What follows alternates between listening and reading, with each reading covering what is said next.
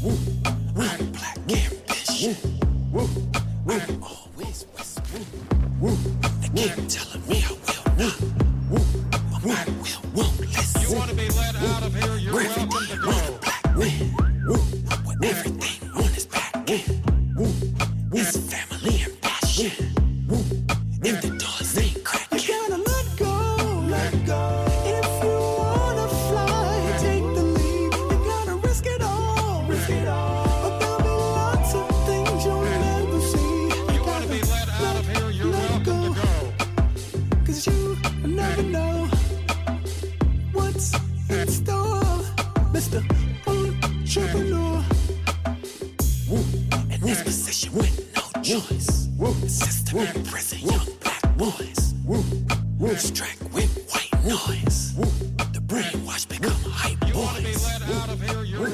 家好，欢迎收听《塔可冲刺记》。我们这一期节目呢，想来聊聊创业。终于找到了一个身边比较高端的朋友啊，有过创业经验的。今天的嘉宾是小源头，先请他自我介绍一下吧。各位听众朋友们，大家好，小源头。作为一个过来人，作为一个有过创业经验的人吧，先奉劝大家一句话，就没事儿千万别想不开，轻易创业哈。大概介绍一下自己的过往经历，到目前一共从业差不多是六七年时间吧。嗯呃，早年花了六七年时间干的是大快销的市场营销，平时你用的洗发水、洗衣粉、沐浴露啊，吃的喝的这个薯片、可乐啊，干它的品牌，干它的营销，干了挺长的一段时间。完了，停下来去美国读了个全职的 MBA，回来之后全职干了一段时间的这个所谓的咨询顾问啊，就是给企业方出方案的，去解决一些所谓的这种呃战略层面的业务层面的一些比较大的一些问题，干了两年。然后机缘巧合，在互联网待了三年时间，负责过这个整个公司的市场营销的工作吧。最后也确实是疫情前后机缘巧合，最后下场创的业，干的新消费。我现在自称新消费韭菜或者新消费二哈哈。这个新消费比较热的时候进去了，但是很快新消费整个方向就转的挺凉的了啊，嗯所以一共坚持了小三年时间，刚刚把项目关停，准备老老实实的回去继续做个打工人。所以目前是个闲散人士吧，是个无业游民啊，还在看合适的机会，想回去继续打工，大概这么一个状态。嗯，的确是非常丰富的经验啊。我们今天又来到了 Oniri 这个咖啡馆。我上个礼拜其实跟新开了 Firm 的阿天，就是小李老师做了一期节目。我那天也在跟他说，对于这个咖啡馆，我是要深度挖掘了，就是从咖啡师到老板到客人，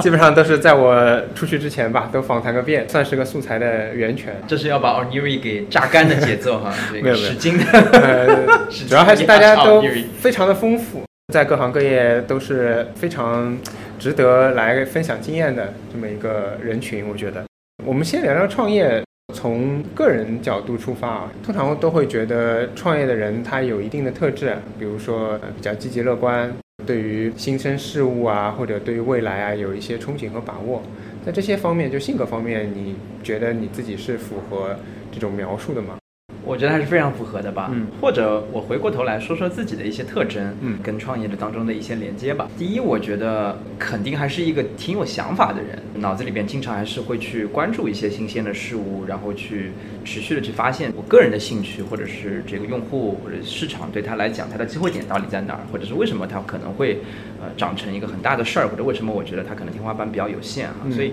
还是一直对于所有这些事儿有观察，然后有想法。啊，然后也持续了很长时间，也一直有热情在后面。我觉得这是第一个特征吧。第二个特征是，我觉得除了想法，对于一个创业者来讲，我觉得还不够啊。想法是个基础，那对创业者来讲，更重要的一点，或者是最终会去创业的人吧，嗯更重要的一点就是所谓的这种知行合一的能力吧。就是你肯定要有 can do 的 spirit，因为想一个事儿相对还是容易的，停留在想法层面。但是，一旦你落到实处哈，一旦真的是创业，创业这个环境就是简单来讲就是你什么都没有，但是你要干所有的事情把它给干出来。如果不干出来，这个事儿可能就明天就死了，就干不下去了。嗯那这个当中一定要有非非常强的知行合一的能力，或者是再说的直白一点，就是执行能力还是要很强的。嗯所以第二点就是有了想法之后，还是得要持续的去做点什么，要去试点什么，使得这个事儿能够往实处去落啊，不然的话，这个事儿永远停留在一个想法，那就创业就是完全没有任何的实质性的东西可以谈了。嗯我觉得这是第二点。第三点是。我觉得还是有个特征，就是还是挺勇敢的。因为呃，对于很多人，或者是对于类似我这种背景的人来讲，创业他肯定要考虑非常大的机会成本啊。嗯因为你好好上班的时候，可能你上了十年、十五年班，你已经不是一个工作两三年的小朋友了哈，你的收入可能都已经过百万，甚至过了好几百万的水平了。那其实你还是要放下很多东西，包括那个时候你可能已经有家有口，有很多别的因素要考虑。所以我觉得，如果在这样状态下面，你还会依然去尝试一个确定性非常高、风险非常高、最终获得回报的可能性很低的这么一个事儿，就是创业。嗯那我觉得其实内心还是要有很大的勇气的。所以我粗粗想，简单来讲就是这几个：一，你要确实要有想法，要观察很多事物，要去思考很多事物；第二呢，要有知行合一的能力，要有执行落地的能力；第三呢，我觉得还是要有。比较大的勇气啊，嗯作为一个支撑你去做这么一个不太一样的事情。嗯，嗯对我也是挺有体会的。听你这个说法，因为我自己的背景啊，比如说我原来是学法律的，本科和硕士都是学这个。然后呢，自己工作当中很多相关的，不管是工作岗位上，还是说哪怕脱离了岗位之后，在处理一些具体的项目上，都很多看的是风险，看的是合规性。我就会觉得很多事情都是很有风险的。很多事情如果让我做，我觉得从这个想法上来讲，可能它是有可行性的。但是真的落到实地，我觉得的确是很需要勇敢的精神的。因为很多就觉得，如果我只是看到风险的话，就会觉得担心，甚至可能是有点害怕。或者换一个角度来回应嗯嗯提到的这一点哈，嗯这个是没有对错的，跟过往的很多的经历，包括跟性格都有关系哈。所谓的更加风险偏好，嗯或者是更加风险厌恶。那如果你自己的特征就是有更强的风险业务的，你可能很多的新的事儿或者是一些不太一样的想法来了之后，会更多考虑它的风险。其实说实话，我我个人的感觉是，它确实会阻碍你去做嗯类似于像创业这样的事儿。嗯比如说举个例子，我们后面也会谈到我自己创业的这个项目哈。我其实是干了一个简单一句话来讲的话，其实是横跨零食当中的元气森林。嗯那如果我更多去考虑它的所谓的风险、不确定性啊，对吧？这方面合规的这些考量，你有了这个想法，大概想了两三天可能就不干了。嗯啊，因为这个市场当中已经有乐视在了，对吧？一家独大。刚开始创业的时候，你什么都没有，你的技术哪儿来的？你的工艺哪儿来的？是不是符合食品安全的，对吧？有很多很多这系列的问题在，所以我觉得创业者或者是最后会去干这个事儿的人，大概率还是一个风险偏好的乐观主义者啊嗯。他当然其实也明白这些风险不确定性，但其实有可能他会把这个事儿放在相对来讲不同的一个位置去考虑，不会放在首要的一个要素去衡量，然后在进行项目落地的过程当中，一个一个逐一的去处理或者去应对这些风险跟不确定性。嗯，其实你也提到了行业嘛，我也蛮感兴趣的。为什么会选择休闲食品或者你说的膨化食品这个行业？因为我觉得我自己的感受是，好像身边吃零食的人越来越少。你其实问了一个很好的问题，因为如果你在我刚开始有创业想法的时候问我这个问题，对比今天，因为这事儿其实我已经完整的把它给告一段落了，嗯关停了，嗯再加上我自己经历过这段时间零到一，包括我自己的反思复盘之后，我可能会给你的答案，相比我在刚开始的时候是会有一些些许不同的。嗯为什么在差不多三年之前我会选择这个方向呢？确实，我经过了一些比较偏理性层面的一些思考吧。嗯我大面上把整个的消费品市场当中的主要品类其实都做过一遍扫描、嗯啊，其中包括像洗发水这样的个人护理产品，嗯。呃，像洗衣液、洗衣粉这样的家庭护理产品，嗯。然后食品饮料，包括一些别的不同的品类吧，其实我大概都有扫描过。嗯。在这个扫描的过程当中呢，我会根据这个市场的大小、增长的趋势、用户在里头存在的痛点，这个痛点大厂是怎么看待的？这个痛点是不是真的有机会？这个事儿是不是合适我做？嗯然后用这些衡量要素，最后经过层层的分析跟筛选之后，嗯我聚焦的这个方向就是我最后选定的这个膨化零食当中元气森林这个方向了。嗯当时为什么会选定这个？相对来讲还是一个比较偏理性的过程。如果你今天再来问我这个问题，我可能会有一个不太一样的地方是，假设我再回到当时的起点，嗯重新来看待这个问题，确实有可能我不一定，或者是我相当大概率我可能我就不选这个方向了。嗯因为我自己有个很强烈的体感，就是消费品创业最终能够把它做成啊，无论是大成小成，或者是把它做成了一个非常大规模的品牌生意，也有了悠久的历史的沉淀，他们其实往往具有的特征是，它这个产品就在一个新的品类当中。啊，它不是一个现成就已经有的存量市场形态下的已经有的一个品类当中的一个产品，它更多具有的特征是一个品牌或者一个公司，它当时刚进入的时候呢，别人可能看不上这个机会，或者别人不认为它是个机会。但是这个品类最终哈，无论是运气也好，包括很多别的因素，最终大的趋势确实推动着这个品类从小就长到大了。嗯，在这个过程当中，一定会有一个或者是多个的企业，最终就在大势大浪淘沙的过程当中，最后就沉淀下来，嗯成为了大规模的品牌、大规模的公司。所以我自己的体感是，消费品的创业比较重要的一点，或者是最重要的一点，有可能是在于。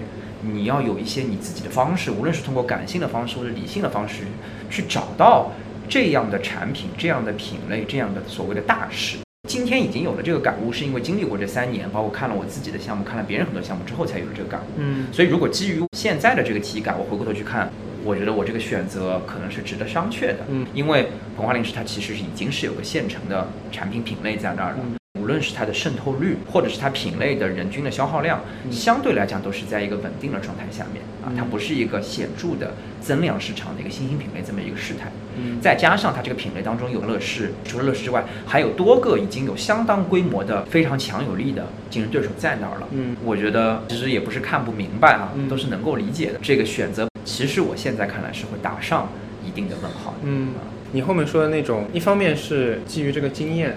给了你的一个新的感悟嘛，另外一方面其实要求的能力要求还是挺高的，在别人没有看到的时候，发现一个新的机会，在任何一个时代都是很难的，这样的人并不会很多嘛。可以借这个机会分享一个我最近被人揭短的一个过程哈。过去半年当中吧，我也见过行业当中很多的呃大佬大咖，主要以消费品行业的为主。有一个大咖，其实我跟他交流之后，他给了我一个输入，基于对于我个人比较有限的了解之后，他给了我一个反馈吧。我觉得这是非常有意思的一点，也很重要。但我觉得其实挺难去实现的，特别是在我这个年纪，包括我其实已经经历了我很多的东西，才沉淀下来今天所有的这些特征的。嗯这个大佬呢，其实就是目前我国的首富农夫山泉的嗯这个创始人钟珊珊。嗯钟老师跟我聊完之后，他给了我个反馈是，他觉得我还是把很多的问题把它给结构化成方程式，再拆解。好比说，你最终要得到的一个答案，我会把它拼成 a 加 b 加 c 加 d，就等于最终的结果了。输入输出相对来讲比较线性的嗯这么一个关系在里头，但他认为在消费品当中更重要或者是最重要的一点，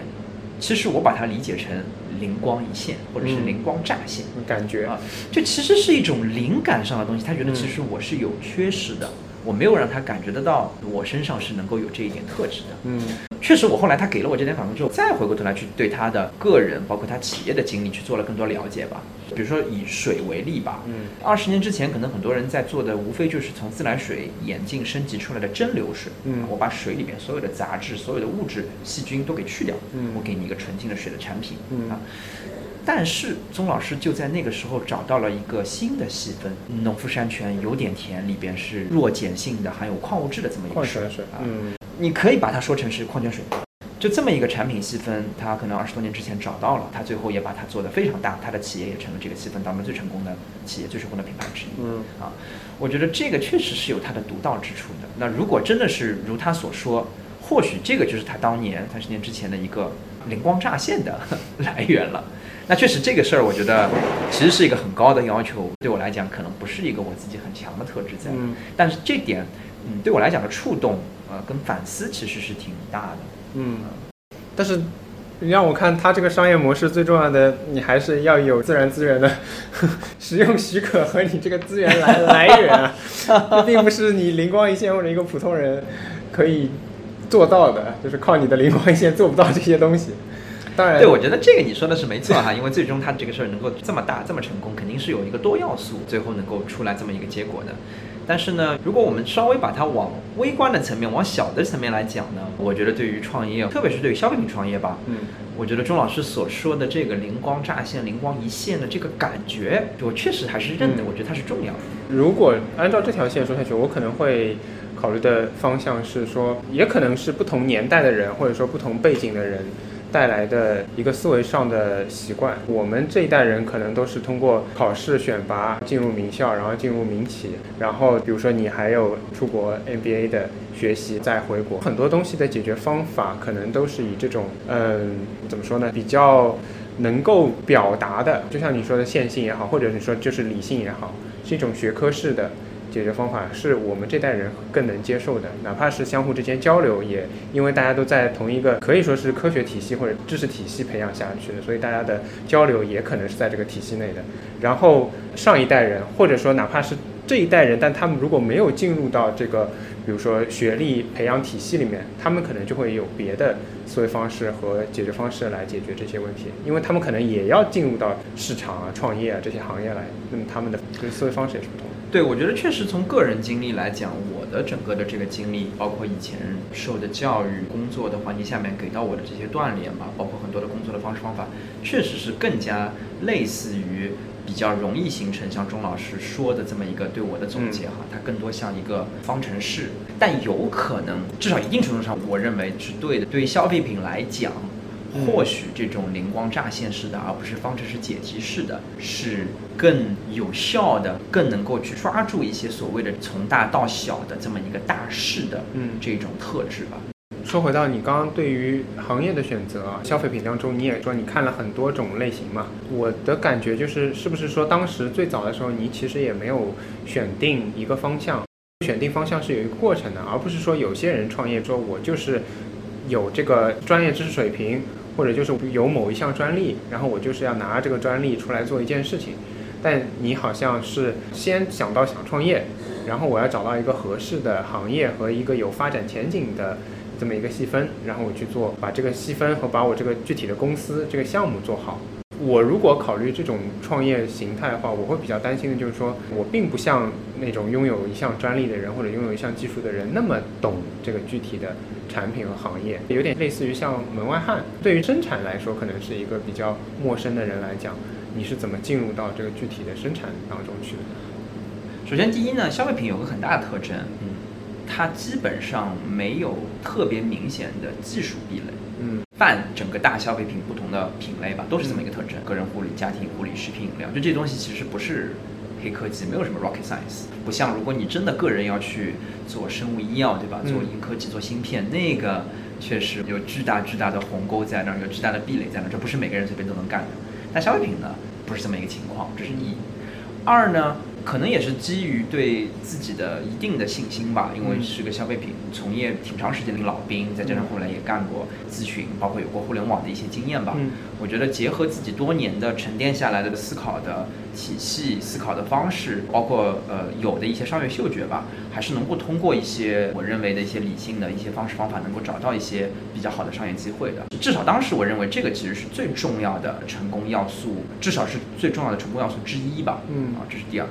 第三，我觉得又回到了跟创业者的性格上的一些这个特征会有关系了哈，嗯就是如果你认定了，或者是你经过你自己的思考分析，你找到了一些比较好的机会，再加上你对这个事儿的认知是，那确实事实也如此，就消费品其实没有特别多的技术壁垒在那儿。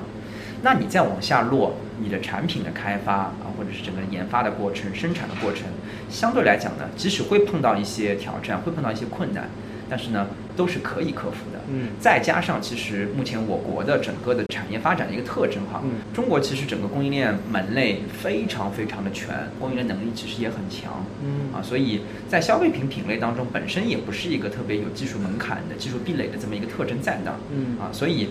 不太有大的可能性会有你想做的产品在我们国内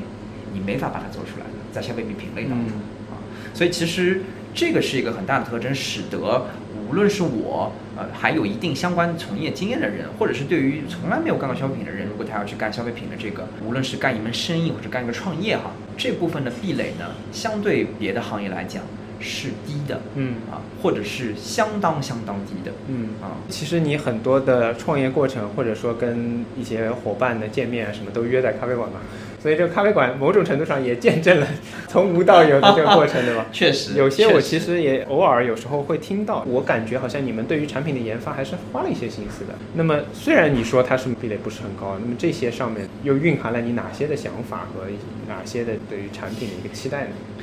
呃，首先第一，因为这个项目最终切入的这个品类膨化零食里边，我们的定位其实就想站在巨人的肩膀上了。一句话就是要想干膨化零食里边的元气森林。嗯那这句话的意思落在产品上面，其实是我们想把膨化零食用新的工艺、新的技术全部都重新做一遍，嗯最终能够实现两个呈现的结果，一个就是从零油零脂开始。嗯我后面可能会让他去探索，比如说零糖啊，嗯，或者是零添加剂啊、零防腐剂啊等等。嗯但我觉得最重要的，或者是一个很好的起点，肯定是零油零脂，嗯这是第一个目的。嗯第二个目的呢，因为人吃膨化零食，他都已经来选择吃这样的产品了，他其实对于口感口味的要求还是很高的。嗯啊，所以如果你为了做零油零脂，牺牲了口感口味，我觉得这事儿的底层逻辑就不成立了。对，所以它第二个一定要达成的目的，其实是它还要还原非常好的口感口味，嗯同时做到零油零脂，我们认为这个事儿才是有意义的，对于用户来讲，对于市场来讲它是有价值的。嗯那基于这个利益往下，对我们来讲，核心的问题就几个。嗯第一是有没有可能能够有被我们找到，或者是我们开发出相应的工艺，嗯能够把所有的或者是相当一部分的膨化零食全部重新做一遍，嗯把油跟脂都去掉的。嗯啊，这是第一个我们要去回答的问题。嗯第二个要回答的问题是，这事儿如果真有、真存在，嗯哎，我们也真能做到，那它还原的口感口味到底如何？嗯。啊，如果它的口感口味不太能够让人接受，只是为了做零油零脂而零油零脂，嗯。那这事儿没有意义的，肯定是要失败的。是的。这是第二个问题。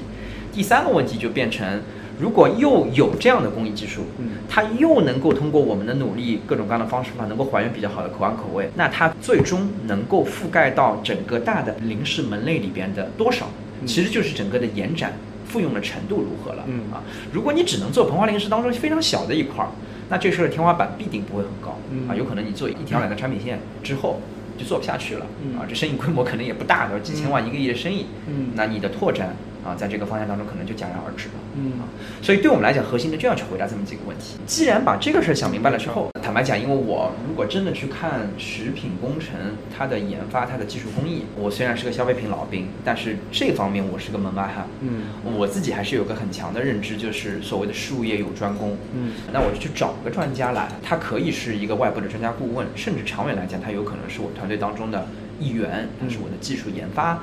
方向的负责这个板块的合伙人。就着这个想法，我自己确实是做了一些努力哈，把这样的人可能有的画像先把它给展示出来。嗯，他可能是国内哪几个学校的本科啊，嗯国内哪几个学校的食品工程比较好，像上海的上海交通大学，包括广东的华南理工大学，包括北京的中国农业大学，啊包括无锡的江南大学，啊他们的食品工程领域在国内是非常强势的。啊包括国外啊、全世界范围之内，呃，也被我这门外汉知道了，说这个方向从研究包括技术来讲，最好的、最厉害的那个学校在荷兰啊，嗯。叫瓦根宁根大学。嗯。啊，最终我其实找到的这个我的合伙人，那他其实一开始是我的一个外部的专家顾问，嗯。啊，他的本科就是华南理工大学的食品工程，荷兰瓦根宁根大学食品工程的博士，嗯。啊，这是他学术或者是整个的这个教育的背景啊。嗯那我还是希望它来自于食品行业，它不一定来自于我的老东家啊。某一家巨头的食品饮料公司啊，嗯因为我怕惊动了老东家，有可能就直面跟老东家来竞争，我就打不过他。嗯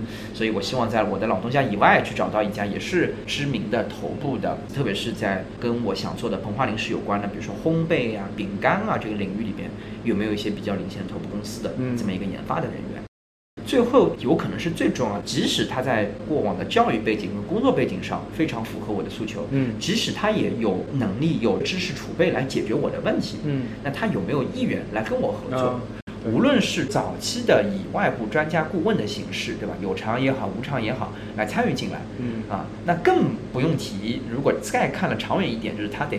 辞掉自己的工作，嗯对吧？嗯，做出他的选择，面临很大的机会成本啊，来到我的团队跟我一块儿合作来干创业这么一个风险很大、确定性非常低啊嗯，最终能够有成果可能性也不高的这么一个事儿。啊嗯嗯我觉得这个是一个有了画像之后。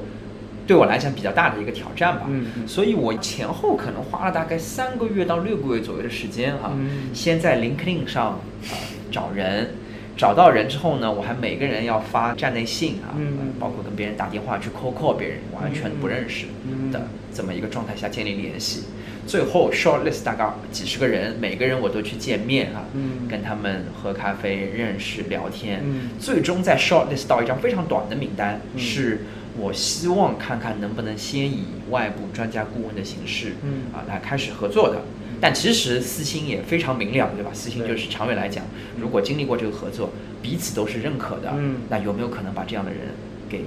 长期的啊招募到团队当中，成为一个团队当中的核心的成员，成为你的合伙人？嗯啊，所以这事儿最后也按照我前面讲的这个想法，包括这样的方式方法去落地去干了，都是我自己一个人干的啊。嗯最后呢，也被我找到了这么一个合适的人，一块儿跟我们工作啊，来负责这个板块，嗯所以也使得在这个方向呢，我们有了两种不同的技术工艺。嗯一种技术工艺，其实你可以更多理解成我们是站在巨人的肩膀上。有一家代工厂，它其实已经有了一种零油零脂做膨化零食的这么一个工艺。嗯但是呢，当时它在整个的工艺当中有这么几个环节还是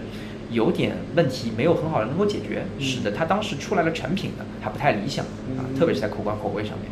那这个方向上，通过我们的外部的专家顾问就解决了这个问题。产品从供应链角度来讲的闭环就完全的就打通了，所以这条产品线很快的就商业化了，嗯也获得了很好的结果。第二条产品线对应的这个工艺呢，其实更多你可以理解成是我们自己原研的啊。嗯我们当然从日本跟美国做了很多了解之后呢，找到了一些源头的模板，这个工艺可能会是怎么样的，嗯然后可能用什么样的设备，经过什么样的一些中间的环节，最后出来了零油零脂化的产品。但其实我们找到的源头在美国、日本、韩国的这么一个产品呢，它还甚至不是完全零油零脂的膨化零食，差不多大概是少油少脂的，或者说半油半脂的这么一个状态。嗯那我们当时基于前人已经有了这个研究的呃成果吧，包括应用的成果吧，我们是希望看看能不能可能再往前进一步的，嗯把它的油跟脂肪全部都去掉，但还是一样去还原一个它非常好的口嗯啊，这事儿也干成了。所以第二条路线上面，我们最后其实是资本化拿了资本的钱之后，我们去投了条生产线。嗯从这个模式下面，生产线、配方、半成品的工艺、成品的工艺，完全就是我们自己知识产权掌控的这么一个状态。嗯，介绍到这里就又延展出了很多我感兴趣的地方啊。第一个是，比如说你们自己投了一条生产线，这个创业阶段啊，我觉得应该也是比较少见的嘛，因为现在还是挺流行，或者说大多数人都在追求一种轻资产的模式，因为比如说传销好掉头啊，或者说市场对于一个呃创业者的期待，可能更多的是希望你有一些比较快的回报，而不是说你因为投了产线，一方面前期投入比较大，另外一方面折旧对于你后期的利润的实现也会有比较大的影响。其实从很多角度，大家其实就并不期待用这种重资产的模式来实现自己的一个想法。那你们为什么会选择这个，以及选择这个到底是好事还是坏事呢？对你们来说？这挺有意思的问题哈。第一呢，可能我稍微补充澄清一下哈，嗯因为投了条产线这个事儿，听上去是个很大的事儿啊，也是个很重的事儿。但其实呢，我们这条产线投下去呢，它的这个金额，我认为还是在一个我们还是能够去承受、可以控制的这么一个范围当中的。嗯因为第一轮我们的融资其实差不多是个千万的量级吧。嗯这条产线从前到后所有的东西加在里边，大概一百万或者一百万以内啊所以在我们整个融资额度当中，其实差不多也就是一个百分之十、百分之十五这么一个占比啊。我们认为还是比较合理的，无论从整个的资金的总量的占比来讲，或者决定金额来讲啊，这是第一点呃，它不是一个特别特别大的事，嗯因为我们当时也了解过一个初具规模的食品工厂。从前到后一块儿，包括土地的租赁，对吧？包括整个的厂房的建设，嗯包括设备，这可能差不多确实是一个我们当时的情况不太能够去考虑的模式了。因为往小里说可能要两三百万了，占我们整个资金量的百分之三十了。嗯往大里说可能是一个差不多五百万左右的量级。嗯啊，那我等于我所有融来的钱花了一半去开了一个工厂。嗯那我到底今天是来开工厂的还是来干什么的，对吧？是所以这是第一个点。第二点，其实回到干这个事儿的初衷了，就到底为什么会这么干？虽然我也说了，我也认为这个认知应该还是靠谱的。消费品它其实说到底它没什么核心壁垒，从技术上。嗯但是呢，如果你真的能够掌握我前面讲到的，从原料到中间产品到成品，包括整个技术工艺，包括整个生产线，你都是掌握这些核心要素的。嗯，它其实一定程度上呢是能够成为你的壁垒的。嗯啊，甚至往小里说一点，如果你能做到这个程度呢，啊，你在跟你的供应链合作伙伴，也就是在跟你的代工厂去合作的时候，你会发现你的议价能力就会显著的提高。啊，如果我所有这些要素我都不掌控，嗯那你就可以想象嘛，这个整个的合作就处于一个品牌方呃轻资产，当然好，对对吧对？但是你挺弱势的，也挺被动的嗯啊，因为这个所有这些要素都在他手里边啊，是他说了算，而不是你说了算。嗯所以也确实因为第一个方向我们已经尝试过了，也有了合作，虽然取得了很好的结果，嗯但这个感知就是被动的弱势的合作当中的姿态的感知，我是有的，而且很强烈啊嗯。所以为了改变这个姿态，包括核心是建立一定的可能会有的壁垒啊，相比我的别的友商或者竞争对手们来讲啊，我们认为这个事儿是有价值去用一种相对比较重的方法嗯去干的，嗯所以也就这么去干了。嗯那最后干出来的结果呢，是确实我在跟代工厂在合作过程当中呢，我的位置，我的这个话语权就比较大了，我就比较强势了，嗯啊，这是一。二呢，因为我们也掌握了所有的这些元素，嗯就在跟竞争对手去比拼的时候呢，我们其实也是一个相对来讲更加积极主动的态势。嗯就是如果我有能力去迭代，我有能力往前再走一步，持续的这么往前去精进的，我是能够比竞争对手做得更加好，做得更加快的啊。嗯所以这个就是所谓的能够去建立一些壁垒的一种方式。嗯，的确。然后你还提到了融资的过程嘛，听起来好像融资对于你这个产线的顺利落地，其实也是蛮有帮助的一件事情。这个能不能也介绍一下？比如说你们前期是做到一个什么样的初步的一个成果，或者说通过什么方式找到什么样的融资，以及因为现在大家都知道钱不是很好拿嘛，那会相对应给你们提一些什么要求吗？会有一些难度吗？这个，也不能硬往自己脸上贴金哈。我觉得第一是当时在我第一轮融资的时候，其实整个资本市场的环境是非常非常非常好的，相比现在，嗯啊，对于创业，特别是对于消费品方向吧。当时的环境下，消费品是少有的，几乎是当时市场当中最热的一个热点了。嗯啊，这个投资热点是整个一级市场早期的机构都在非常关注，大力挖掘机会，大力挖掘创业团队的这么一个状态。嗯啊，所以说实话，当时拿钱是容易的。嗯啊甚至我可以说是非常容易的，是第一。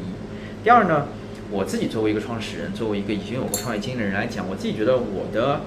融资能力呢应该是不差的，嗯或者是说在整个创业者里边，融资能力应该算是比较强的。嗯啊，我也没有用 FA 啊，完全通过自己的人脉啊，通过朋友介绍朋友，或者是我自己一线的关系，就基本上已经能够覆盖中国主流的一级市场的这些创投的机构了。嗯啊，这是第二吧。嗯第三是第一轮的融资的时候，其实当时我什么都没有哦啊，只有一本 PPT 或者那本 PPT 其实都是没怎么打开过。嗯你可以认同为当时就我一个人，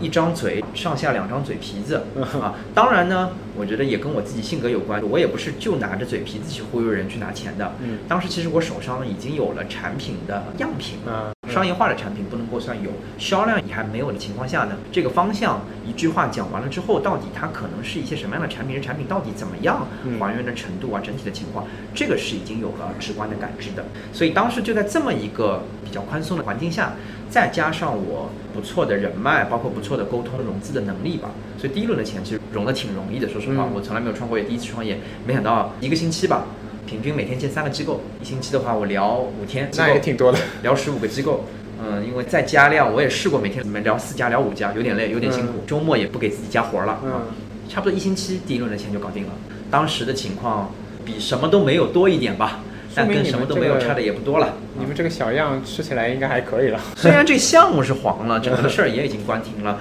其实我们有的一个零欧零脂的虾片啊嗯，第一款的。第一种工艺对应的，然后再有了一个零欧零脂的薯片啊，嗯是我们第二种原研的工艺最后出来的这么一个产品。嗯其实两种产品呢，首先这两种产品做到零欧零脂，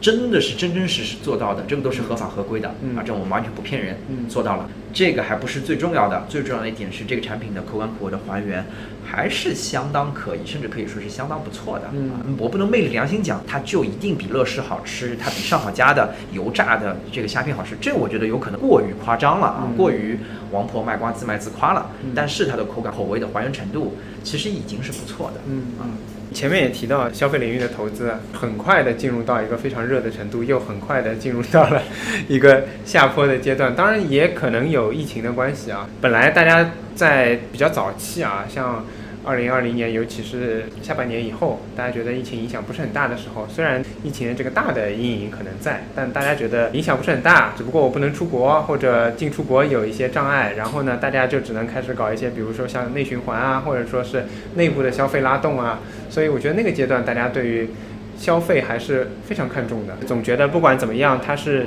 不可或缺的，但是。随着比如说疫情管控的越来越严，当然它的传播力度也都是成正比的嘛。传播力度变大了之后，疫情管控的手段只能不断的往上加，之后相当于把大家的需求只能往下压，把一些我从不能出国外的国到不能出，比如说某个省市。那吃东西也是一样，餐厅啊什么的，我不说完全不可以吧，但至少大家也会，哪怕不是行政命令上强制，大家也会或多或少的会减少一些出门就餐啊，包括非必要的，当时比较强调的词啊，非必要的这种消费，我觉得是有一些相关性的，这些消费在不断的被压缩。那么投资其实有一种春江水暖鸭先知嘛，就是它开始很快的撤离，也是因为当这个需求被压缩的时候，那再投资肯定不是一个好的选择了，因为你这个过程差不多也在整个这三年的一个周期当中，所以说疫情这个东西在你的整个的创业过程当中，它的影响是我刚刚描述的这种，还是说它会有其他的方面的额外的影响？如果让我今天用一个比较平和平静的心态，用一个更加理性的这么一个态度去看待疫情，嗯，这个项目所以你之前不理性吗？啊，其实也没有，其实也没有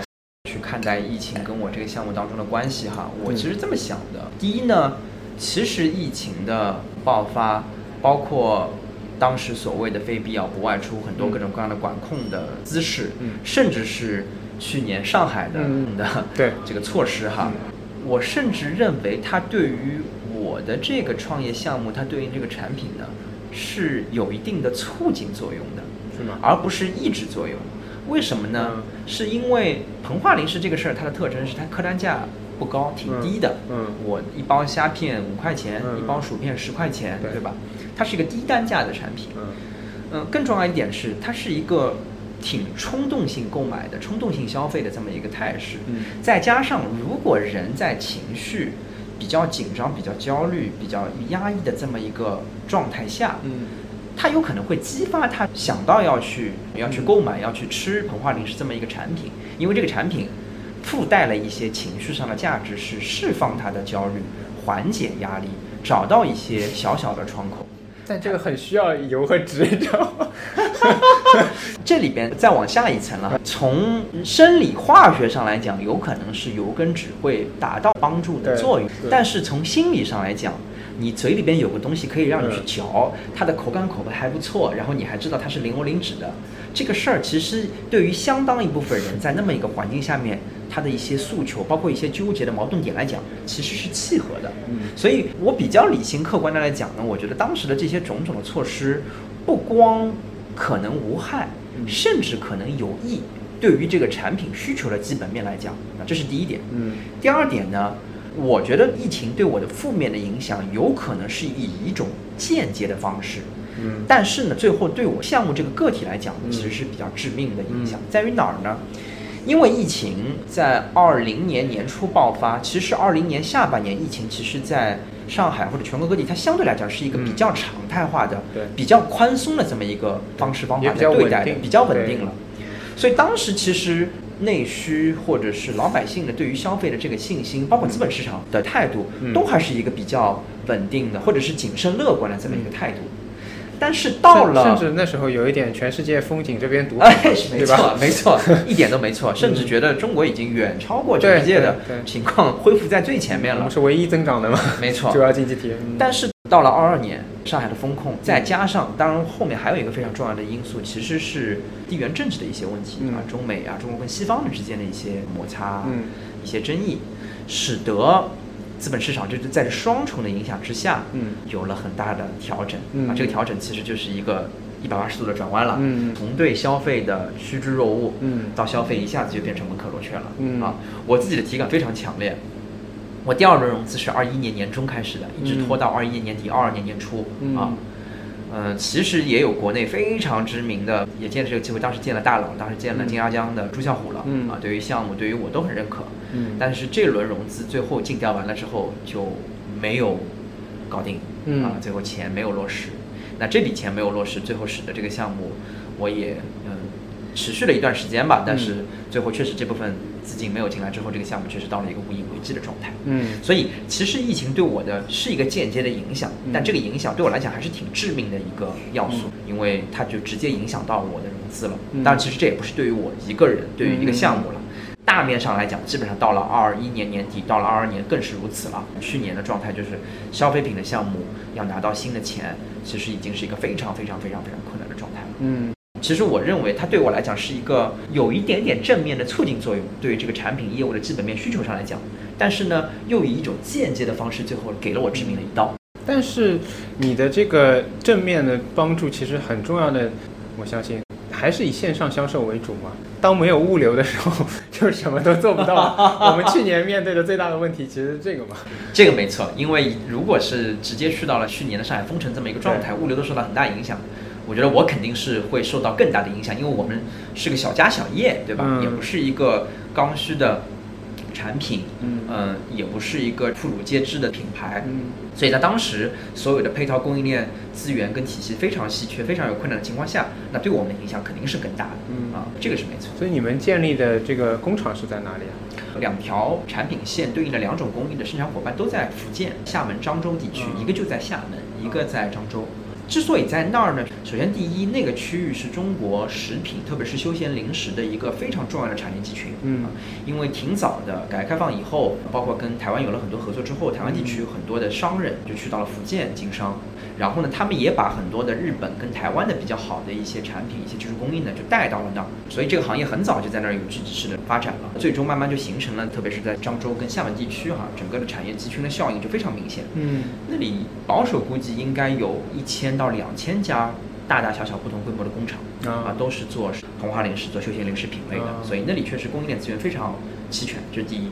第二呢，我们在看了不同的集群之后呢，觉得不光是整个产业的成熟程度是比较高的，那里的整个的这个经商的合作的这个氛围，也相对来讲是更加成熟、更加健康的这么一个状态。嗯啊，与我们这种小白没有什么特别多的经商跟创业经验人来讲，呃，可能是会更加友好的一个环境。所以最终我们就选择了在那儿、呃有了合作伙伴。嗯，好。刚刚你谈到融资啊，尤其是对于你这个项目最后的可以说生存来说，融资也是蛮重要的一环嘛。因为我也没有创过业啊，我也不知道我这个表述是不是准确，但是我现在看到两种比较多的创业者的模式，尤其是涉及到融资方面的。那我觉得有一种呢是大家以烧钱为主的，尤其是可能你们快销领域会碰到更多一点，因为打市场啊、铺市场啊很需要的，就是以前期烧钱，然后我可能是追求后期的客户的回购。或者客户的口碑的前期的一个积累，或者品牌的知名度的一个建立，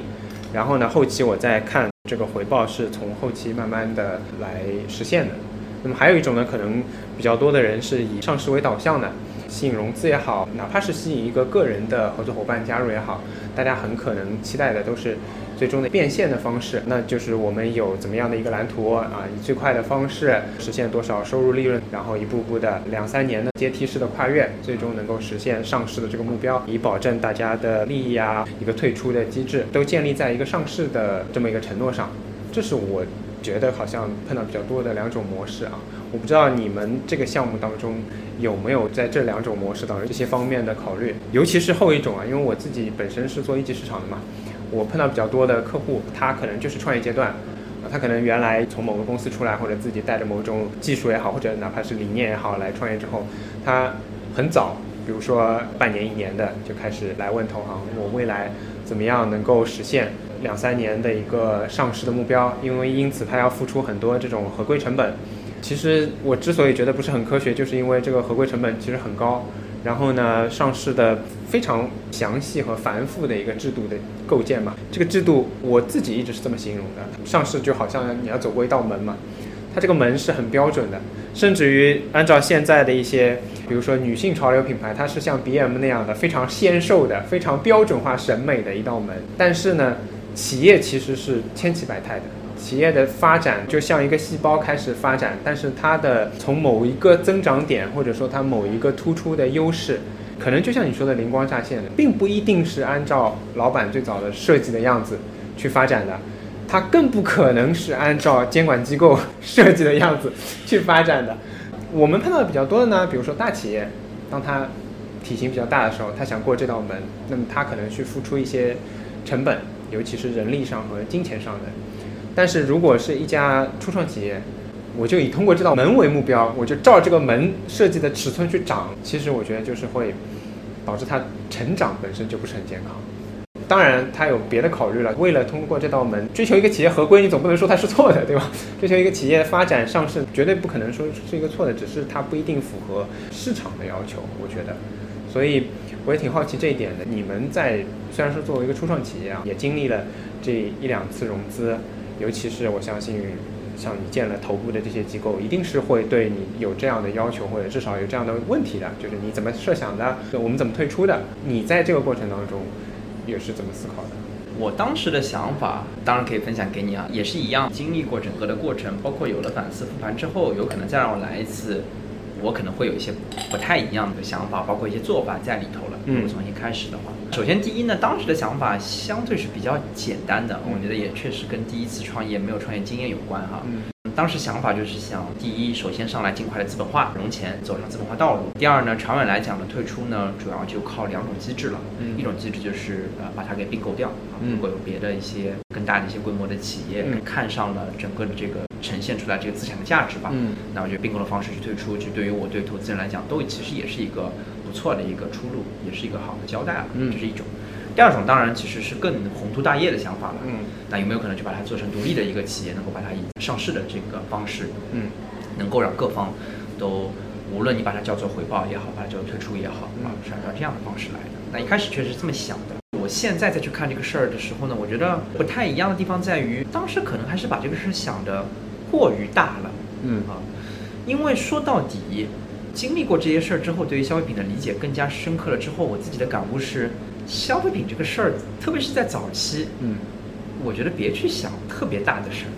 往小里想，嗯，你把它就当成一门生意来做，嗯，其实不一定是在它流水有多大、规模有多大，而是在于你能不能从上面让它成为一个。持续的有财务回报的这么一门生意，也就是说，你能不能让自己让周围的人挣到钱？嗯，或大或小，但是要能挣到钱。嗯，当然跟别的很多不同的行业不太可比哈。当然，作为一个不恰当的对照的这么一个例子哈，因为消费品，当你每次获来一个客人之后，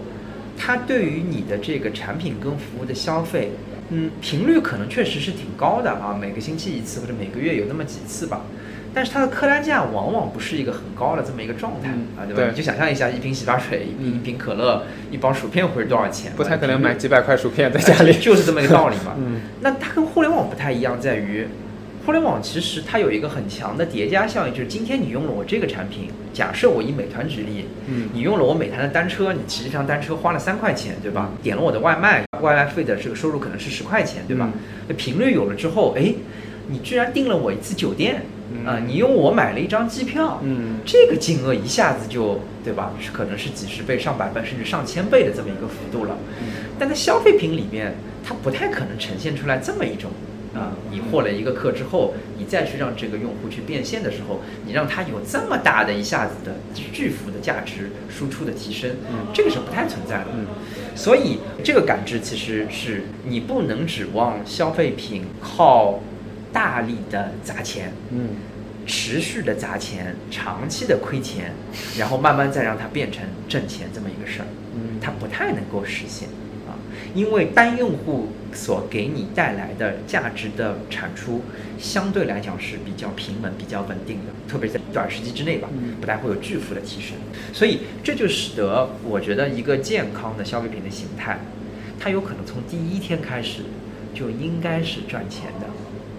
啊，就是你卖掉第一件产品的时候，从第一天开始，就算你今天就赚了五块钱、十块钱，嗯它还是挣钱的。嗯我觉得其实如果现在让我来说，我觉得这个有可能是更加健康、更加合适去衡量消费品项目的一个标准。嗯但我当时可能的想法是在于，我觉得我可以看看它有没有可能打平，嗯。啊，不赚钱，嗯。或者是我可以接受短时间之内的亏损，但是是微亏，要可控的亏损。嗯。原因是当我的规模效应没有完全实现的时候，单个的嗯。这个产品的成本相对可能还是更高的。对。渠道里边的这个效应也相对来讲没有发挥到最大的这个效应。嗯但是当我的这个这条曲线有了 turning point 转变点、转折点之后，嗯。啊，其实我的利润自然就会产生或者是实现出来。翻正啊，所以让我来看的是，我当时的认知是我可以接受打平或者是微亏，嗯但是当规模效应实现了之后，无论是供应链或者渠道的，我这个项目至少是打平，甚至是有微利的。嗯啊总结来讲，就是我确实当时是希望它往宏图大业的方向去看看有没有可能独立上市的机会，嗯甚至做到一定的规模能够把它去并购掉的。嗯但是我个人是不太认同大额巨额的亏损，特别是长期持续的亏损，嗯在消费品这个行业当中，如果去做一个公司或者做一个项目的话。嗯，那我要问一下了，为什么第二轮融资会导致你，如果是照这个设想走下去的话，其实不应该说没有融到资就影响你的生存。你问的这个问题非常尖锐，但是是一个好问题。我第二轮融资之前，我是一个微亏的状态。嗯我亏的差不多就是整个，因为当时团队的规模差不多大概三十个人左右的规模，每个人的人员成本大概一万五千块钱到两万块钱左右，所以我每个月的失血，嗯就是亏损的金额，嗯大概也就在四十万到五十万之间的量。嗯其实，说实话，不是一个非常吓人的亏损在那儿。嗯但是呢，因为我账上当时第一轮的钱其实消耗的已经差不多了，嗯当然留有了一定的余量，所以还是非常急需第二轮钱进来了之后，我持续再让这个项目在规模上面有一些突破，嗯那有可能我就能够产生一定的利润，能够把这部分团队的支出的亏损能够给抵消掉。嗯但差的就是第二轮的融资，使得我规模上面可能再有突破的机会。嗯，因为现在其实你已经结束了这个项目嘛，包括前面我们讲到的，你有自己的一条生产线，然后包括还有这些人员，后续的处理，比如说处置这个生产线容易吗？现在？这条生产线现在还在工厂，生产线的设备工厂躺着。我当时的想法是，因为我最后整个项目收尾完了之后，账上还有钱啊，惊喜的发现账上还剩下钱了，所有的人员的工资都正常了，全部都支付了，然后也协商了呃一定的赔偿嗯啊，所以人员都是妥善处置的。所有我的供应商我都没有欠他们钱，有一家代工厂欠了我一部分生产设备的代理保管的押金啊，这部分押金他其实也诚实守信的退还给我了啊，所以他也没有欠我钱了，所以账上其实还有一部分这个资金的剩余。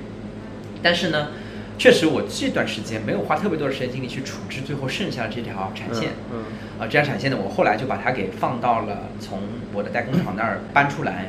放回到了我的这个设备的供应商那儿，就是我从他这儿当时是从他那儿买的这条生产线，所以我最后希望他能够给予我一定的支持吧。嗯我这条新线是当时从你这儿买的，你有没有可能给我一点增值的服务，对吧？嗯你再帮我看看有没有可能有买家啊嗯，寄卖寄售的方式，把我这条线以二手的形态把它给收掉。目前这个事儿呢，其实我确实没有盯得很紧啊，所以或许后面还有机会把这条线给处理掉啊。但现在它可能还是我账上的一部分的资产。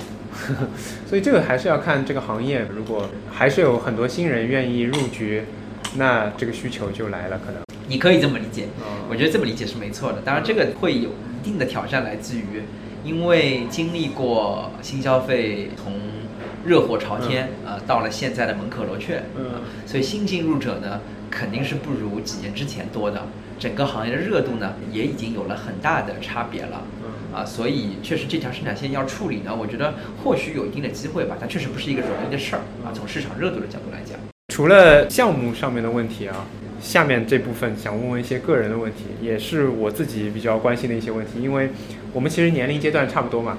然后在中国，尤其现在的状态下，大家总是有一些，比如说三十五岁焦虑啊，觉得三十五岁左右，可能像一些互联网大厂可能比较明显，就是至少我不说他一定会裁吧，但至少他很少会招呃这个年龄段以上的人了，尤其是可能中低职位以下的。当然，如果说一些高级的职位，肯定还是需要一些有经验的人嘛，对吧？那因为你经验也比较丰富嘛，尤其是又经过了这个创业之后，我不知道就是说。你之前会觉得，比如说自己到了某个年龄阶段，然后职场上上升可能会有一些瓶颈，然后比如说选择创业会是一个比较好的选择，或者说是一个出路吗？第一呢，我自己的年龄呢，其实跟三十五岁这条线的吻合程度还是挺高的，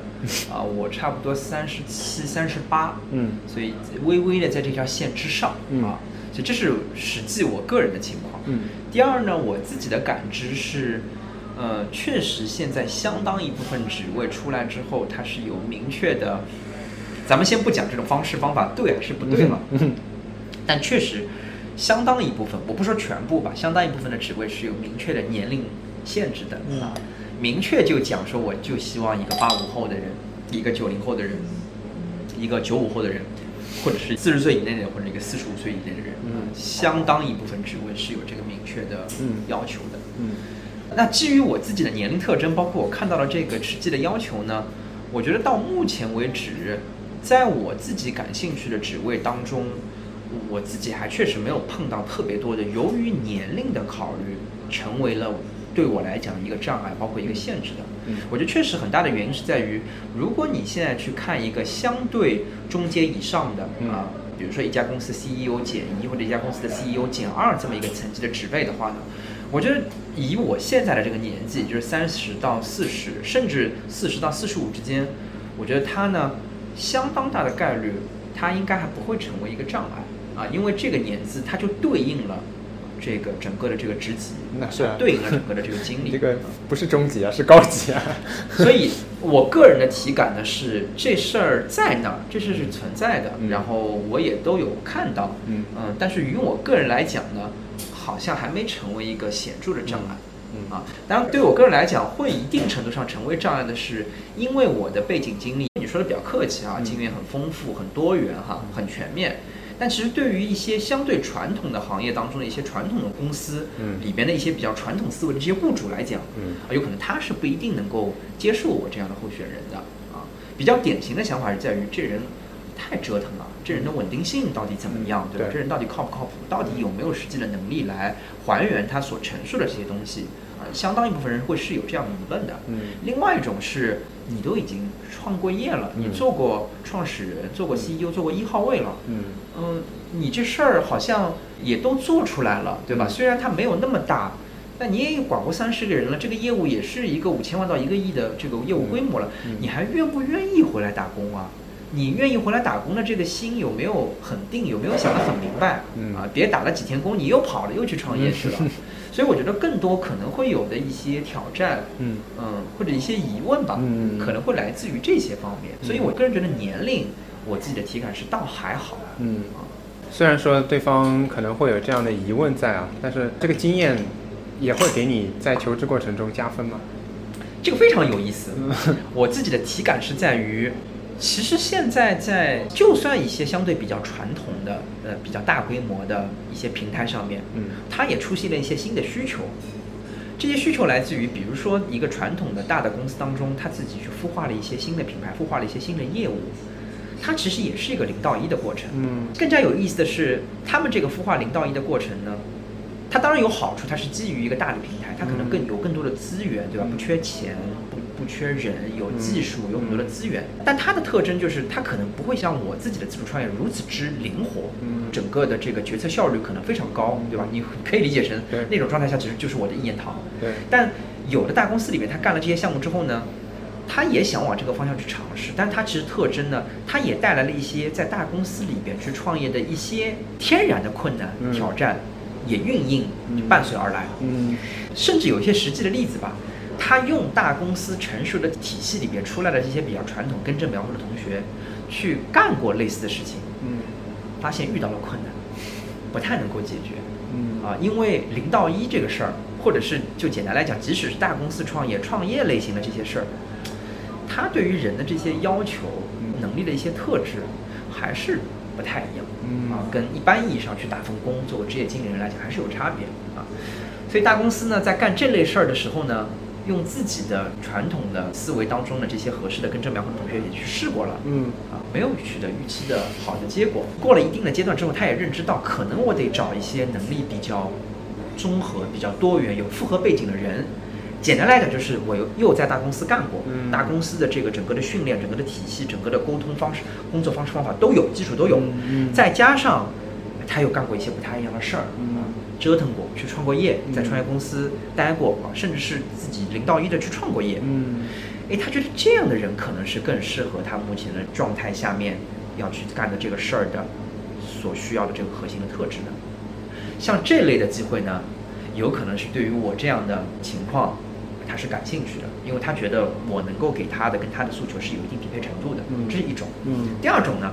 大公司特别是外企哈，嗯。也经过了高速的发展，经过了很多的红利期之后呢，目前其实是一个发展的平台期啊嗯，外企的红利其实也在减退，对啊。外企是在国内的发展，其实坦白讲，不像创业公司或者是一些本土的民营企业如此之灵活，对。如此之快捷，对。啊，所以他们也面临了这些挑战之后呢，也想去做一些转型，嗯。这些转型呢。呃，比如说是数字化方向的转型，比如说是一些跨部门合作的一些转型，比如说是一些内部打破边界的啊，找寻一些新机会的这种转型。那在这种方向上面，与我这种呃说的不好听一点，比较折腾的；说的好听一点，比较符合多元背景的人来讲，也是能够给他们带来一些价值的。相比一些比较传统的一些候选人来讲，嗯啊，所以我自己的体感是，更重要的是几点：第一是对自己的一个相对比较清晰的认知，我到底是谁，我能够干什么，这个我能够干的事儿跟别人到底不一样在哪儿，得要有认知。更深刻一层的认知就是，那我现在有了这些东西。你得去判断一下，是这些东西对谁可能是有价值的，嗯啊，是符合他的诉求的；对谁可能来讲没有那么多的价值，极有可能我现在这个特征，他会更多的去看到我对他来讲的一些负面的一些要素啊，一些价值破坏的地方。那我觉得这样的机会就可以放一放，嗯或者甚至可以去主动的规避了。那更多其实你要去找到可能你能够给他带来价值的这些机会去接触。那我觉得我自己的体感是，如果能够有了这些判断，其实目前就算比较严峻的整个市场环境下，还是有一定的机会，还是有一定的成型的可能性在那儿的。我觉得你这个求职真的求得很细分的，看得出来就是花了很多心思，然后找了很多机会。因为我现在也不在这个求职的阶段嘛，但是笼统的看求职这件事情，肯定不会想到那么细的细节。可能习惯就是琢磨的比较多，但是一旦琢磨完了之后，执行能力包括执行合一能力还是比较强的。你现在自己做过老板之后，在选择一个职职位的时候，会对你的上司会更苛刻，还是说因为你做过老板会更体谅你？我觉得应该是更包容吧。嗯啊，这个包容来自于几个方面啊。嗯第一个方面就是，创业它的特征是它的上限看着非常高，嗯但是实现上限的可能性其实极低，微乎其微。哎，利用你笑了，但是更值得对我来讲更深刻的一个理解吧，是创业，你为了增大它最终无论是小成或者是大成的可能性哈，嗯。其实只有一种方式，在一个方向上，你可能得专注了之后得得坚持，嗯。得花巨大量的时间精力在上面，嗯。坚持下去，这个才有可能能够增大你实现上限的可能性。嗯。但它带来的一个副作用其实非常认真严肃，甚至其实是很警醒，甚至我可以用可怕这个词来讲。因为你花了大量的时间精力，三年、五年、十年，我磕一个方向，这个方向磕不对，我再换方向，我再换方向，持续下去，可能你花了十年以上的时间。嗯它最终带来的一个代价，甚至说是副作用，不是每个人都能够接受或者是承受的。嗯是什么呢？它有可能会把你的下限拉得非常低。嗯就简单来讲，当然说到底，每个人为此买单的接受程度其实是不一样的。嗯假设我有矿啊，假设我是个二代，嗯我老爸老妈或者我的家人可能其实已经帮我给下线兜底已经兜住了，嗯啊，这个下线可能已经不差了，那我就尽可能去搏上限。嗯但是对于大部分的普罗大众来讲，那你家里都没矿，嗯对吧？那你所付出的代价，有可能就是原来你就能够获得一份体面的、典型的嗯中产的工作，有体面的工作收入，对吧？有不错的生活质量，有相当好的品质在那儿了。嗯但是你今天花三年、五年、十年去科创业，最后搏出来，当然皆大欢喜。嗯最后搏不出来，有可能你也回不到原来的，无论你叫它起点还是叫它终点的那个位置了啊有可能那个时候你已经四十五，甚至已经五十了。嗯啊，那想要再回头，也不能说完全没可能吧，但那个难度就会非常非常非常大。甚至于年龄也不一定是最大的损失，你可能上失信人了，是吧？限制高消费了，就比如说，也不是每个人都像老罗一样，就是你跌倒之后可以再靠直播起来的。，对，因为我就不举实际的例子了。嗯其实这个整个创业市场的状态，它是一个显著的，呃，所谓的这个幸存者偏差的这么一个状态。嗯就你今天脑子里边的所有的对于创业者的认知，其实更大程度上是来自于成功者。对，啊，老罗、王兴、张一鸣、嗯马老师，对吧？都是成功者。嗯，啊，因为你看得到的成功的创业公司在那儿了。对，成功的创业公司最后这些创始人都是获得了巨大回报，都是实现了那个巨大的上限的。是，但其实他们是分子嗯啊，你没有看到的是那茫茫众生的分母。对啊，这个分母当中有很多人，这个我确实也不能够举实际的例子出来哈。但有些我知道的比较确切的，有可能他如果当时没有选择去创业，嗯他重新拾回那个丢失的所谓机会成本，啊，可能其实过得也挺好，过得也不差，嗯嗯比他现今过得都还要更好。嗯但是他现今这个状态，他都不一定再能够回到嗯当时那个点。所以我有时候其实挺困惑的，因为现在很多人喜欢说连续创业者嘛，我一听这不是连续就是没怎么成功吗？不然的话你肯定会说我某个项目对吧？我是某个项目的创始人，你而不会说我在连续创业中。我没有任何的贬义哈，嗯也没有任何的嘲讽，因为我是个创业者，所以我知道嗯这个东西到底有多艰辛哈。我对于创业者，因为我觉得创过业的人对于创业者，特别是对于连续创业者，其实是满满的 respect，嗯满满的崇敬，嗯。因为我们知道这有多艰辛，我们知道这要付出多大的身体、心灵、精神全方面的投入才能够坚持下去。嗯。那没有任何的嘲讽的意思，但是连续创业者，这个你换一种角度可以理解成，他到目前为止还是一个或者大概率吧，还没有成。功。嗯。也可以说的更加赤裸一点，他可能还至今是一个连续失败者，啊，或者是一个连续创业失败者。嗯所以其实是一个挺痛苦的、挺残酷的这么一个现实。你坚持下去，你坚持三年五年，你你项目不停的磕往下迭代，是有成的可能性的，是加大的。嗯但其实还是个很难的事。嗯，所以还是要有一定的理智吧，或者说低头拉车的时候，还是要不断的抬头看路。没错，所以这是为啥开宗明义，我们一开始聊的时候我就提了这么一句吧，千万没事儿别想不开去创业，这其实是第一句话了。如果你再让我下跟一句话，就是我觉得你在创业之前或者在创业的过程当中吧，你得设个止损线嗯啊，有几层含义吧。一层含义就是上了失信，或者是真的到了老罗那一步，嗯确实不是每个人都能扳回来的。对你得知道自己的那根红线在哪儿。嗯啊，你别到了一个让自己万劫不复或者是回不了头的这么一个状态啊，因为这个对于人的身体、心灵全方面的压力还是非常非常巨大的。第一个其实是跟个人的这个财务上的能力有关啊，第二个其实到了一定的阶段，其实你也有要考虑家庭，要考虑家人，对吧？你上有老下有小，嗯可能你有孩子有伴侣了，嗯那第二点其实来自于说到底就是每个人去承受创业的下限，嗯啊，让别人来给你兜底，每个人实际的情况都是很不一样的，嗯啊，你可能得自己稍微想一想，啊，也要跟周围的人啊要去碰一碰，嗯你们的红线到底在哪啊？因为创业到最后也有一个非常惨烈的情况，就是说小了就是家破，说大了就是把人亡那两个字也得加进来，啊，我相信你也可以想象。嗯嗯。那其实好像回答了我本来设计的最后一个问题，就是对创业者有什么要说，但是好像说的有点有点沉重啊。我觉得也不一定这么好像这么冷酷，不是为了危言耸听，其实是蛮客观的。这个倒是激起我一个好奇，你的家庭，因为你也成家了嘛，你的家庭对于你整个创业，他们是怎么评价的？尤其是最后如果结束这个项目，他们会 有些怨言吗？呃，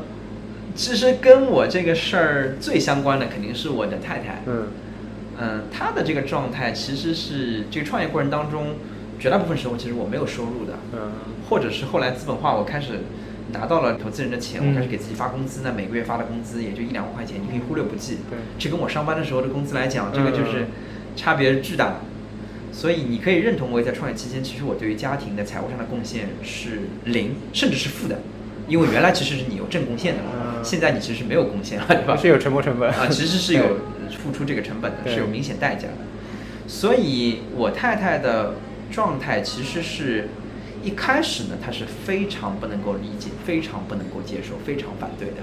因为我在创业开始的时候，其实我是手里边聚了一个头部的本土的宇宙级的互联网大厂一个 offer 去创的业，嗯啊，他是非常不能够理解、非常不能够接受，而且当时其实是疫情爆发之后了，嗯嗯对啊，整个环境当时其实还并没有那么的明朗跟稳定啊，所以嗯这是一开始他非常不能够理解、不能够接受。我觉得你还是毅然的做了毅。然做了。当时我认为其实已经在离婚的边缘了，呃，大吵三六九，小吵天天有，非常不能够理解，非常不能够接受。这是一开始。后来呢，哎，他发现我其实讲的一些东西慢慢开始落地还原出来了，想干什么有了。哎，想干的这个方向，技术也找到了，合作伙伴也有了，产品也出来了，融资也拿到了，嗯所以我在跟他打引号吹的牛，好像一一都在实现了。嗯。我觉得到了第二个状态，就是他嘴上肯定是不支持的，嗯，但行动上来讲呢，至少不反对了，或者是可以以观后效了或者是可以 看一看这个事情到底会怎么样的来嗯发展了、嗯。啊，进入了可能吵的频率也在降低，对吧？整个的关系也开始缓和，呃，一定程度上他也会有兴趣来了解这个事儿的整个的这个进展，包括一些状态，这是第二个阶段。第三个阶段呢是遇到非常大的困难了，比如说因为融不了资了，包括合伙人后来其实也有过撕逼的情况了，最后不得不要关停项目了，又到了第三个状况。因为本身有个很大的差别来自于我太太是一个非常跟我性格上非常非常不一样的人，我是一个乐观主义者，嗯啊、而且还是挺有勇气的，做决定做事儿还是比较果决的，嗯也愿意去承担一些风险，嗯但我太太是一个非常巨大的风险厌恶者，嗯她非常讨厌不确定性，所以到了最后这个阶段，还是颇有怨言的啊，发老账，对吧？当时为什么要选择创业？我我本来还以为最后一个阶段他要开始安慰你。啊，没有没有没有没有，我也不指望这样，因为他其实也付出了很多，因为你也可以理解，其实，在整个过程当中，你可以认为我对于家庭的贡献，财务上的贡献其实是负的，对吧？他一个人挑起了所有家庭的所有的这些担子，作为一个女性啊，她不仅是其实财务上可能她其实对另外她不仅是财务上对对于家人的照顾啊，特别对于家里的老人或者是孩子的照顾，你可以想象，创业者其实在这方面也不会有特别嗯强势的这个表现啊。所以他其实是扮演了多重的角色，挑起了家庭各方面的这个担子，也持续了相当长的一段时间。所以其实我对他的一些举动、一些情绪、一些反应，其实还是能够理解，包括能够接受的。嗯确实也挺不容易的。嗯啊，但是第三个阶段也不像你所想象的是一个理解、安慰的这么一个状态，其实还是挺多的苛责，对吧？质疑、挑战啊，比如。哎，你为什么要选择去创业啊？为什么当时不好好去上份班啊？你看看你，对吧？到底怎么样呢？做下来，你到底赚到钱了吗？你有什么这样的收获了吗？你今天还不是要去找份工作吗？你找到了这样的工作了吗？到底给你带来什么样的价值吗？还是有诸多的疑问的。当然，我还是能够理解哈，因为确实我的这些举动也给他带来了一些困扰，嗯啊、也让他没有在一个舒适区当中，也不是他的性格，他比较容易接受的一些事儿吧，啊嗯啊，对，所以大致是这么一个状态。嗯，好呀，那就不切实际的问一下最后一个问题吧，你在什么状态下还会创业吗？我觉得所谓一句话就永远不要说不，对吧？就所谓的什么叫 never say never 嘛。我觉得第一呢，现在我也不太可能就直接拍着胸脯、拍着大腿就说我这辈子就再也不创业了。我觉得这个说法可能不那么认真严肃啊。坦白讲，这是一。第二呢，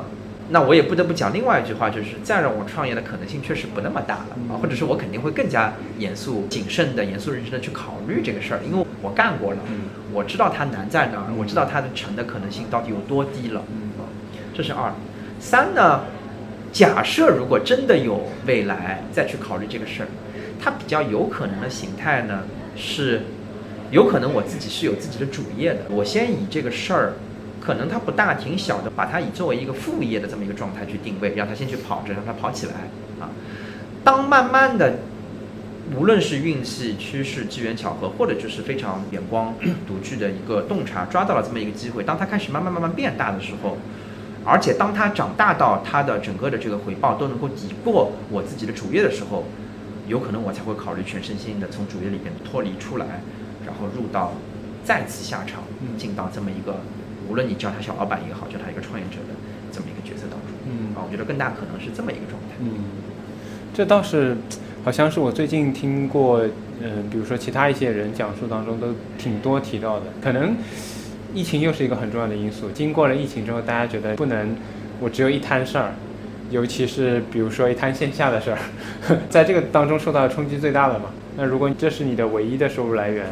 大家经过了这个阶段之后，就觉得不行，我一定要有余粮，或者我有其他可以产生现金流或者产生收入收益的地方，然后才能保证我这个地方也是为了这件事情更好、更长远的发展下去嘛。否则的话，当面临一些风波的时候，就可能挺不过去。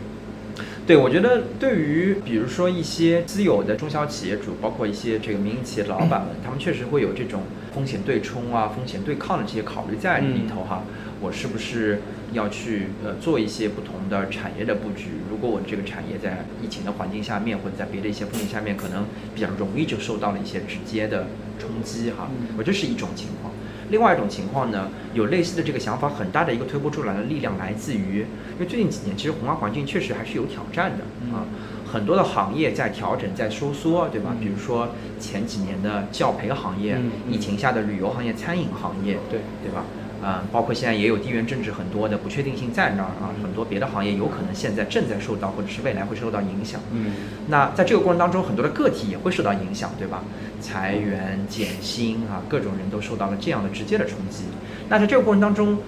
人们慢慢也意识到说，如果我只有一份工作带来了我主要的收入，当这份工作跟收入受到影响了之后，我有没有可能有一些别的举措能够去对冲，能够去补充的？嗯啊，我觉得这个其实也是推波助澜，很多人去对于这个事儿有了一些思考的很大的推动力。嗯，对。这倒是也可能会带来一些蓬勃的发展，因为要找一些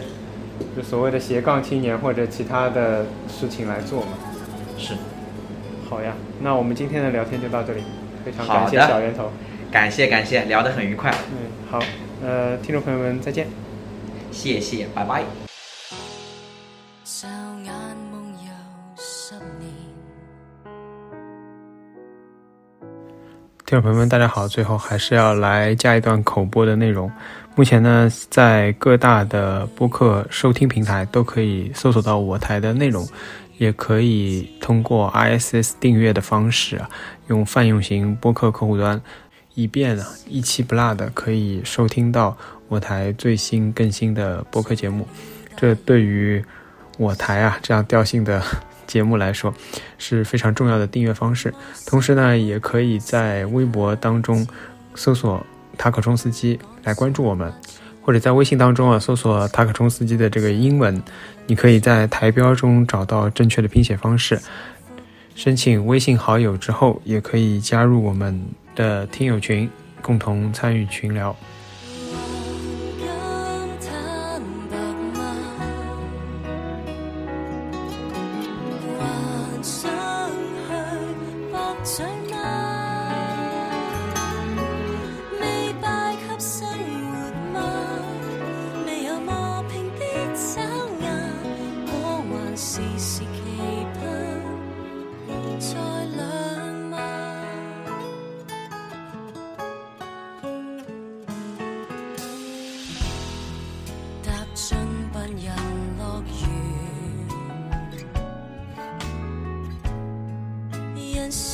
成